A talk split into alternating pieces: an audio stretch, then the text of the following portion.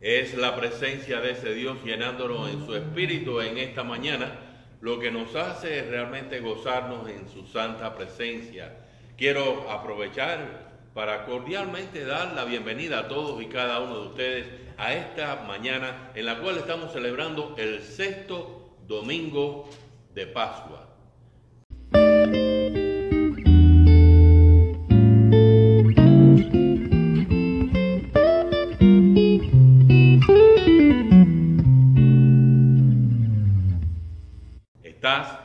Conectado con la Iglesia Evangélica Luterana, el Hospital del Alma.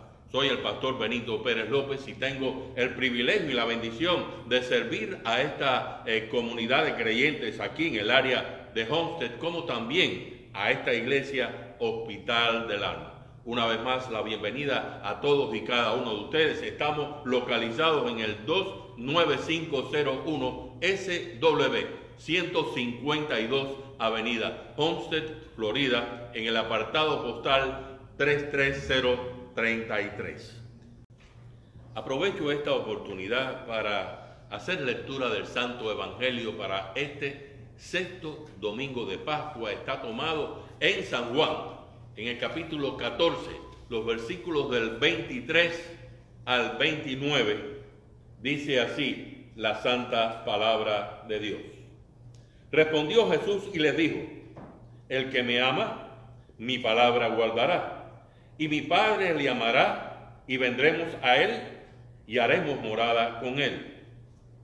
El que no me ama, no guarda mis palabras, y la palabra que han oído no es mía, sino del Padre que me envió. Les he dicho estas cosas estando con ustedes mas el consolador, el Espíritu Santo, a quien el Padre enviará en mi nombre, Él les enseñará todas las cosas que os recordará todo lo que yo les he dicho. La paz os dejo, mi paz os doy. Yo os la doy como el mundo la da, no la doy como el mundo la da.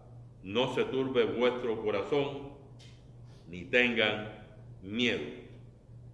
Han oído que yo les he dicho, voy y vengo a ustedes. Si me aman, os habréis eh, regocijado, porque he dicho que voy al Padre, porque el Padre mayor es que yo. Y ahora os le he dicho antes que suceda, para que cuando suceda, crean. Hasta aquí el Santo Evangelio para este sexto domingo de Pascua es palabra de Dios. Realmente cuando nosotros escuchamos qué promete Jesús a los que aman, y yo digo, y siguen su palabra, prometes cosas eh, como la que estaremos escuchando en nuestro mensaje de hoy. Una de las cosas que me llama poderosamente la atención es la historia que escuché hace un tiempo, un tiempo atrás. James Dodson. Ustedes conocen eh, todo, es muy eh, mucha la, escritura que ha hecho Dodson, el doctor John Dodson a través de la historia. Pero él dice que eh, en la mañana cuando su último hijo se fue de la casa a la universidad como el principio oficial del nido vacío. Para él y para su esposa Cherry, él dice estas palabras. Yo sentí el paso de una tormenta fría a través de una casa, a, a través de mi casa. Esa mañana. Sintió una tormenta fría a través de toda su casa en esa mañana. Y todos nosotros hemos sentido algo muy similar. Cuando algún ser querido pues eh, ha salido, por ejemplo, cuando eh, tu hijo o tu hija eh, se va a la, universidad, una de las cosas que se recuerda casi siempre de ellos es, me acuerdo cuando mis padres me despedían en el aeropuerto, me acuerdo cuando me despedían en el parqueo con aquella, aquel adiós, recuerdo sus palabras como si fueran hoy. Pero nosotros también recordamos de la misma manera, nos sentimos como esa, esa tormenta fría. Aquí en el área donde nosotros estamos es una tormenta de calor y de fuego, lo que nosotros sentimos, pero la realidad es que eh, sentimos realmente ese hecho de, ver eh, cuando pasamos por ese cuarto y ya esa cama está vacía, o cuando no nos estamos preocupando a qué hora ha llegado o, dónde estará en este momento. Realmente el nido vacío es una experiencia que en algún momento de nuestras vidas nos ha tocado vivir. Ciertamente cuando nosotros miramos el texto de hoy, nosotros encontramos que Jesús dice, me voy, tengo que irme, aquellos discípulos cómo se sintieron realmente. Se sintieron que eh, se iban a quedar desamparados, que no iban a tener protección. Se sintieron muy mal. Y la realidad es que cuando él se estaba yendo, se estaba yendo por algo muy importante. Se estaba yendo eh, para que eh, ellos pudieran sentir, sentir algo muy especial. Yo digo que eh, en aquel momento cuando Él se está despidiendo, Él les está diciendo algo muy especial. Y este versículo, este versículo 27, bien claro dice, dice estas palabras. La paz, mi paz os dejo, mi paz os doy. Me llama mucho eh, poderosamente la atención lo que sigue a continuación. Porque dice que a continuación dice que la paz que Él da no es igual a la paz que da el mundo. La paz, entre comillas, que, que da el mundo es, un, es un, en su lenguaje eh, común. Oímos de, del mundo decir paz. Y yo siempre digo, entre comillas, la paz que el mundo, que el mundo da. Nosotros usualmente entendemos por esa paz que el mundo da en sentido negativo, como eh, precisamente la ausencia de conflictos o el final de una tensión psicológica. En segundo lugar, y positivamente, nosotros eh, entendemos el sentimiento de bienestar y santidad que, trae eh, todo esto. Y hay una de las cosas que poderosamente me ha llamado la atención, y yo digo que eh, que bueno, muchas veces eh, nosotros encontramos ahí en el mundo que tratan de interpretar, pero no solamente el mundo, sino personas que están en cierto modo, eh, ellos se llaman en una relación con Dios. Me refiero precisamente a, los libros que nosotros encontramos de la, nueva, la nueva era. Hablan de un holistic healing y la alteración de los patrones mentales y emocionales que conllevan a alcanzar salud y bienestar. Esto lo he tomado de este libro de Mary eh, que es esta persona que escribe acerca de, Holistic Healing. El mundo da la paz, una vez más, entre comillas. La cultura secular la cultura secular ofrece dar paz en las dos categorías expresadas anteriormente. Los libros para autodidactas. Esto es otra cosa que realmente llama poderosamente. Los libros de autodidactas prometen alivio de los conflictos entre las personas y con las personas. Y las técnicas o las técnicas que llevan a la armonía a la sanidad del cuerpo y del alma. Y yo digo que, que, bueno, muchos de estos consejos y muchas de estas cosas y muchas de estas técnicas eh, son buenas, no son criticadas, eh, digamos, eh, por los cristianos, muy en especial en nuestra iglesia. No criticamos esas técnicas y esas maneras, pero cuando esas técnicas, escuchen bien, cuando esas técnicas se ponen por encima de lo que pueda hacer Dios en nuestras vidas, ahí sí tenemos problemas. Luego podemos utilizar las técnicas, pero siempre sabiendo lo mayor, lo mejor y lo positivo en nuestras vidas viene únicamente de Dios. El mundo da paz, entre comillas. Las promesas que el mundo da, las promesas son tan buenas como aquellos que la hacen. ¿Verdad? Las promesas que el mundo eh, da son tan buenas como aquellos que la hacen. El problema con la paz que el mundo promete es que el mundo está atrapado. Y esto es bien importante. El mundo está atrapado en el mismo problema que nosotros. Por tanto, no la pueden dar. El problema, el problema espiritual de los, de los discípulos, el cual nosotros compartimos eh, con el mundo, ya que nosotros somos, como acabamos de decir antes de eh, en nuestra confesión, somos pecadores. Y al ser pecadores, pues estamos en esa misma condición y en esa misma situación que está el mundo. Y es que nosotros fallamos muchas veces,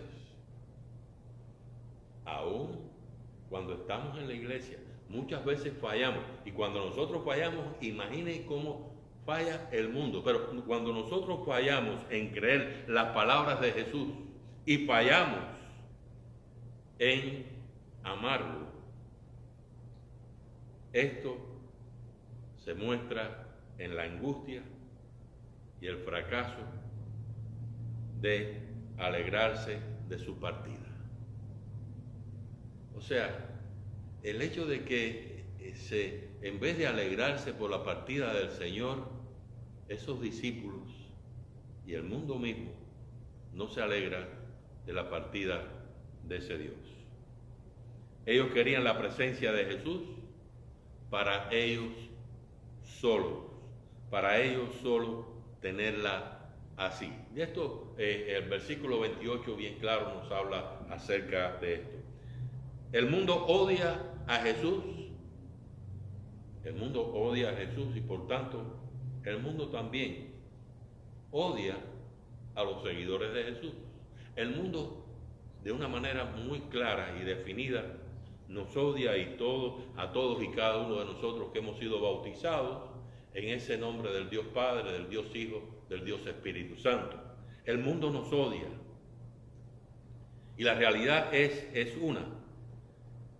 El mundo nos odia, pero nosotros sabemos que apartados de Jesús no hay verdadera paz. Hablando de paz, nosotros encontramos que Jesús da esa paz y él dice, mi paz os doy. Los discípulos estaban familiarizados con la palabra chalón. Muchos de nosotros también eh, conocemos la palabra chalón, paz. Esa palabra eh, en un sentido estrecho y podemos decir eh, que trae bendición, es como una despedida, es como nuestro adiós.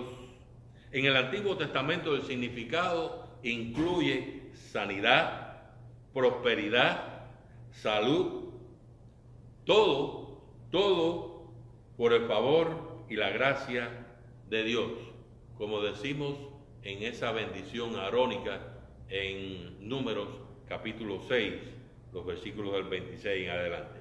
Cuando Jesús daba su paz, Él elevaba este regalo de Dios a un nivel más alto. La paz que Jesús da quita lo que separaba a los seres humanos de Dios. Y es que Jesús fue victorioso sobre el mundo, sobre el pecado sobre la muerte y sobre el diablo. Quiero citar estas palabras en San Juan capítulo 16, versículo 33, que dice, estas cosas os he hablado para que en mí tengan paz. En el mundo tendréis aflicción, pero confiad, yo he vencido al mundo. Satanás no tiene poder sobre él. La hora de su triunfo y la gloria en la cruz se está acercando. Por la cruz, Él nos trajo a nosotros su paz. Y por tanto, Él es nuestra paz. Él es el príncipe de paz. Él es el príncipe de esperanza. Él es el príncipe del amor. La declaración de Cristo, yo voy al Padre, es una palabra de victoria, no es una palabra de derrota. El ir al Padre no es una derrota, sino es nuestra eh, victoria, tanto para los discípulos como para nosotros hoy.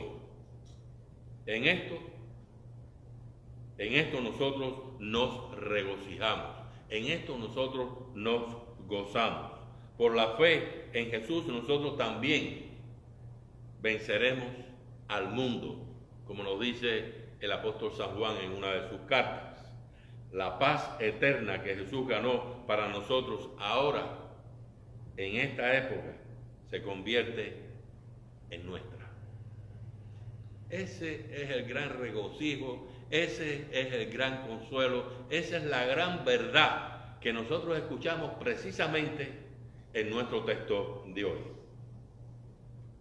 La partida de nuestro Señor y Salvador Jesús, de, la partida de nuestro Señor y Salvador Jesucristo no significa la partida de la paz, todo lo contrario,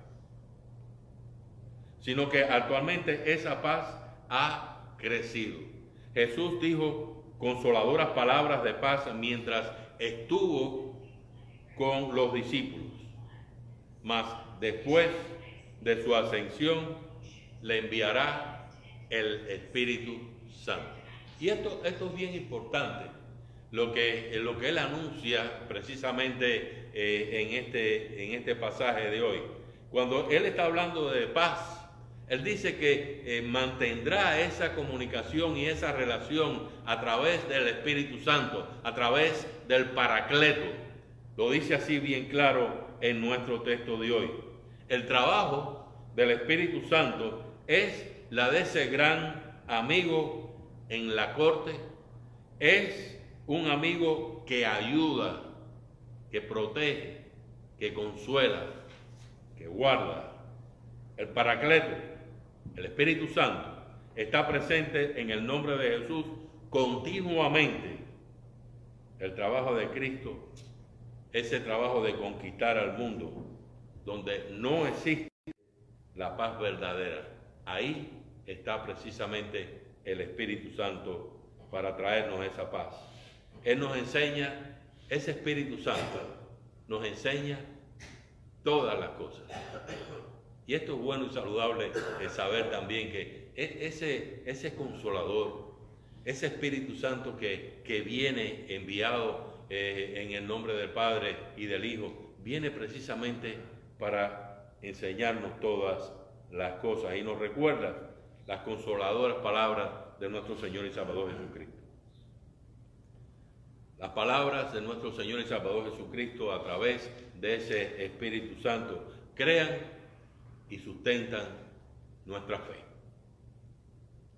Quiero compartir con ustedes una historia, una historia que, dio en su momento, como decimos, la vuelta al mundo. Y es la, eh, eh, la de ese padre que en una mañana muy tranquila, eh, en, una carretera de campo, con su niño al lado en, en, su auto, iba, de pronto entró una abeja dentro del auto. El niño que era alérgico a la picada de abeja se puso imagínense, se volvió como loco, eh, empezó a gritar eh, y, estaba así porque sabía que eh, era un problema grave para él. El padre extendió la mano y agarró aquella abeja. La agarró y la apretó muy fuerte en su mano. La tiró por la ventanilla, pero la abeja regresó. El niño se alteró mucho más. El padre nuevamente le mostró la mano a su hijo y le dijo, mira, al abrir la mano, aquí está la pezuña de esa abeja. No te preocupes, me ha picado a mí. Ese aguijón fue precisamente el que atravesó las manos de nuestro Señor y Salvador Jesucristo. Ese aguijón es el que eh, de una manera muy clara nos da a nosotros y nos dice, tranquilo, todo está bien, mi paz te doy, mi paz te dejo. Mira mis manos atravesadas por ese aguijón. Y esa paz, esa paz que sobrepasa todo entendimiento, nos preserva y nos guarda en santidad todos los días de nuestra vida y hasta el regreso de nuestro Señor. Y a eso usted y yo decimos amén.